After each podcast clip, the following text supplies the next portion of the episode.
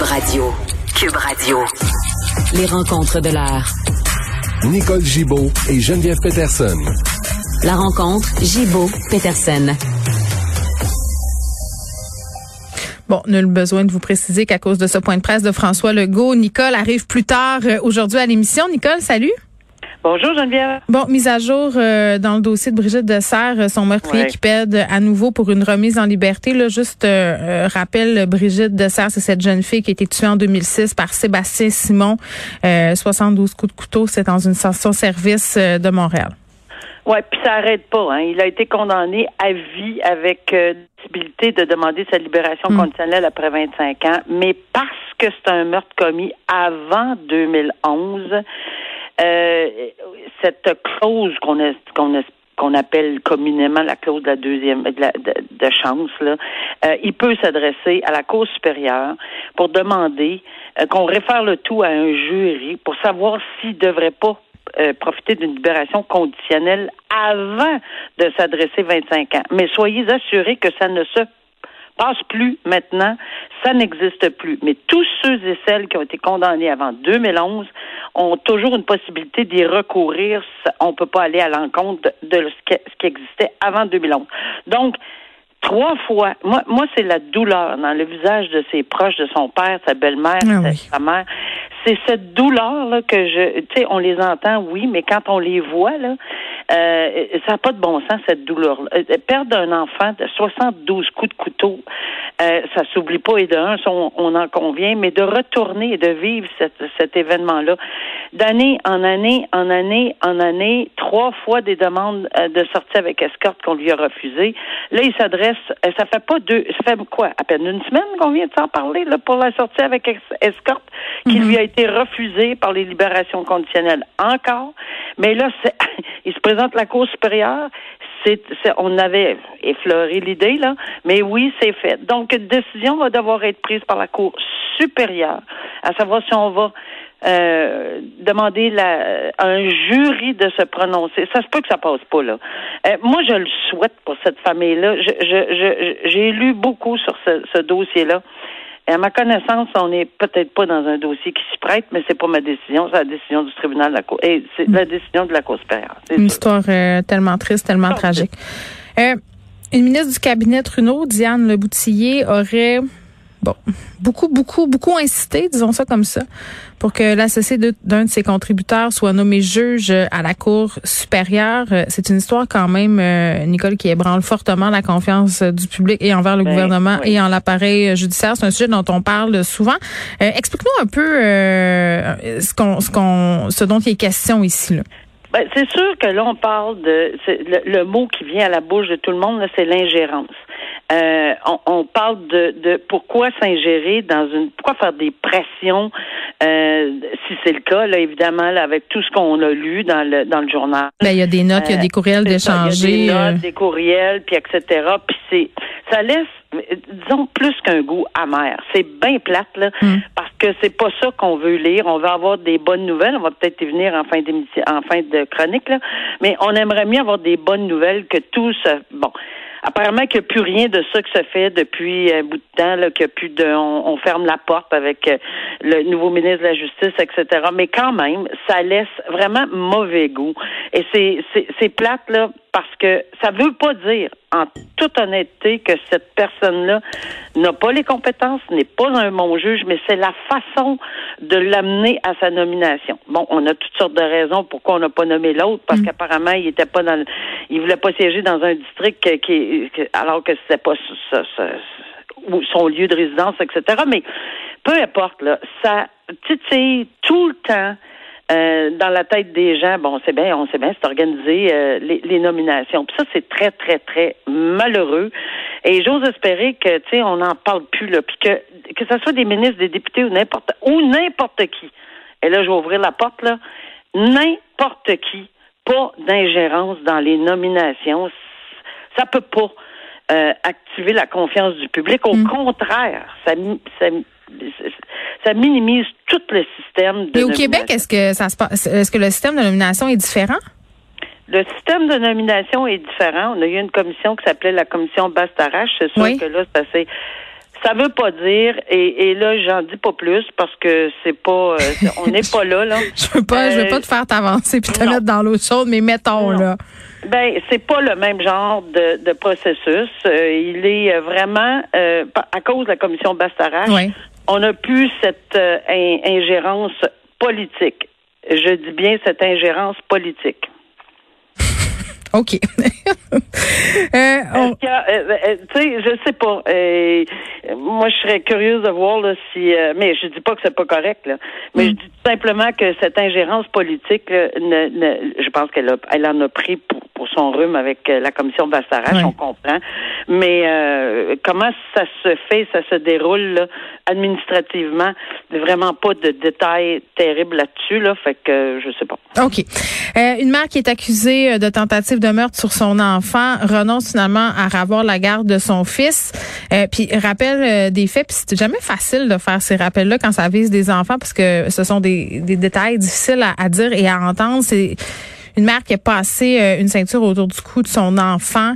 Euh, bon, la DPJ, évidemment, s'en est mêlée. Et là, euh, semblerait-il que cette mère-là aurait été apte à, le retrouver, son enfant, mais tellement traumatisée par la médiatisation de l'affaire, elle y aurait renoncé.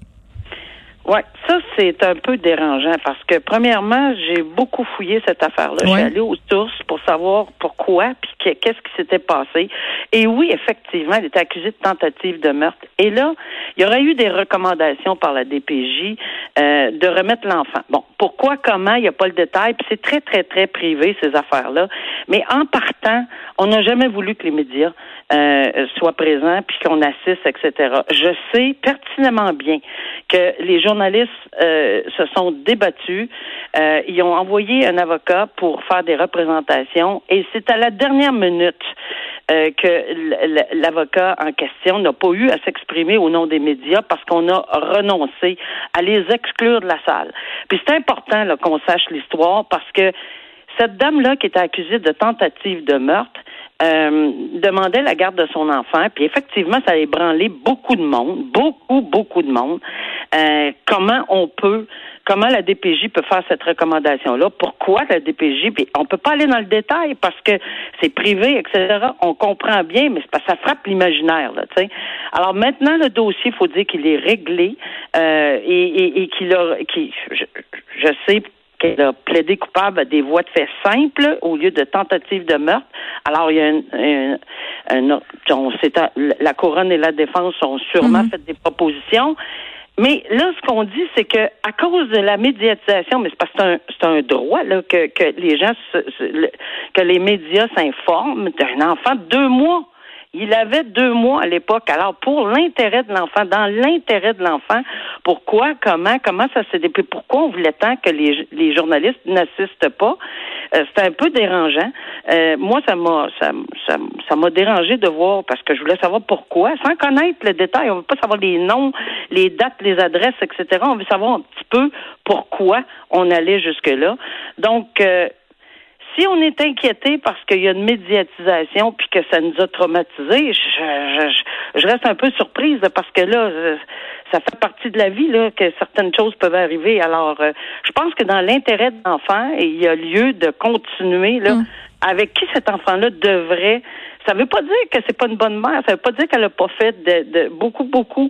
Mais qu'elle n'est pas allée euh, chercher de l'aide, qu'elle ne s'est pas, entre guillemets, réhabilitée de façon parentale. C'est dommage de savoir que le stress médiatique de cette affaire-là lui a peut-être fait renoncer à, son droit de, s'occuper de son enfant. Ben, peut-être qu'elle n'est pas prête non plus. Ben, oui, c'est ça. Là, on va pas présumer euh, euh, de rien, mais c'est une bien triste histoire. Hey, Nicole, là, à chaque vendredi, on va essayer de faire une chose ensemble parce que tu te rappelles, au début de la saison, on s'était dit qu'on allait essayer, euh, parce qu'on parle souvent euh, de dossiers qui sont très lourds ensemble, des dossiers qui touchent les gens, souvent parce que ça touche à des femmes, à des enfants, à des crimes sordides envers toutes sortes de personnes de la population. Puis on se disait, bon, faut essayer aussi de parler de ce qui va bien. Euh, c'est ce qu'on va faire aujourd'hui. On va essayer de le faire chaque vendredi. Aujourd'hui, on parle d'un programme qui offre pour une justice adaptée pour les personnes qui vivent avec des problèmes de santé mentale. Quel programme extraordinaire. Puis oui, c'est vrai qu'on en a on en a parlé, mais très peu. Puis il faut vraiment euh, bon. c'est l'heure de te réveiller. Wake up! Alors, euh, oui, on n'en a pas beaucoup parlé euh, souvent de ces programmes-là, mais oui, c'est un programme pour aider, c'est pour encadrer. Euh, et suivre les gens qui ont une, un problème avec la santé mentale dans les dossiers criminalisés. Mais là, on s'entend bien, là, juste pour faire une parenthèse, mm-hmm. des gens qui sont quand même aptes. Tu sais, on parle souvent de l'aptitude à comprendre, à, à subir les, et passer à travers le processus judiciaire, ils sont aptes et ils ne sont pas non responsables criminellement parce que ça aucun, ça n'aurait aucun bon sens. Il y a des, le code criminel prévoit cette section-là pour les gens qui sont non responsables. Ça s'applique pas là-dedans. Ça s'applique dans quelqu'un qui a une santé mentale extrêmement fragile, qui le sait, reconnaît, qui veut se faire aider, puis qui est dans la criminalité. Et je l'ai vu personnellement pendant plusieurs années, les gens récidivent euh, et c'est toujours à la base ce problème-là. Je, je, donne un exemple. Ils passent leur temps à faire un vol à l'étalage euh, de steak, de pain, de de, de oui. c'est c'est récurrent, c'est tout le temps, tout le temps, tout le temps, euh, ou n'importe quel autre crime. Puis maintenant, ça s'applique assez euh, à, presque à pas partout au Québec, mais presque partout au Québec. Je suis allée vérifier aujourd'hui. Puis il y a 20 districts qui appliquent ce système-là. Ce qui arrive, c'est que les policiers, les intervenants du milieu de la santé, l'organisme communautaire, l'avocat de la défense, l'avocat de, de, des agents de probation s'il y a lieu, le procureur du DPCP, la magistrature jase avec avec ces tout le monde jase ensemble là, dans le meilleur intérêt. Puis ils ont un an pour organiser un programme ou plus ou moins. Là, des fois, ça arrive un petit peu plus tard euh, ou un petit peu plus tôt. Mais ils ont un an pour pour, ré, pour que cette personne-là s'investisse. Et c'est pas s'investir forcé, là. C'est s'investir vraiment parce qu'ils sont, ils veulent le faire. Ils veulent, c'est une concertation de tous ces programmes-là ensemble qui font en sorte que cette personne-là a vraiment un intérêt à s'impliquer. Et ce matin, j'avais la confirmation que cette semaine, sans nommer de nom, là, il y a une personne qui a bénéficié de ce de cet encadrement-là oui. et de, de ce programme-là. On a demandé un arrêt des procédures et c'est incroyable, la personne dans la salle attendait depuis très tôt le matin pour cette décision-là.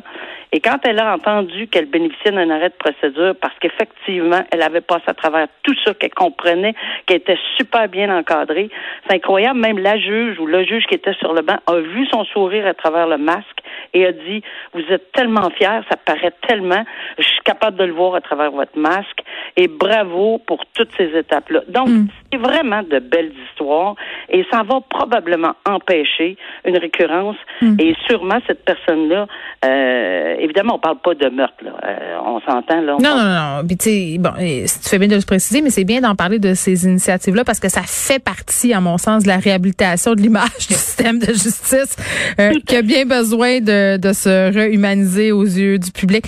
Nicole, merci beaucoup. Je te souhaite euh, un très beau week-end. Oui, pareillement. Au revoir. Bye bye. À lundi.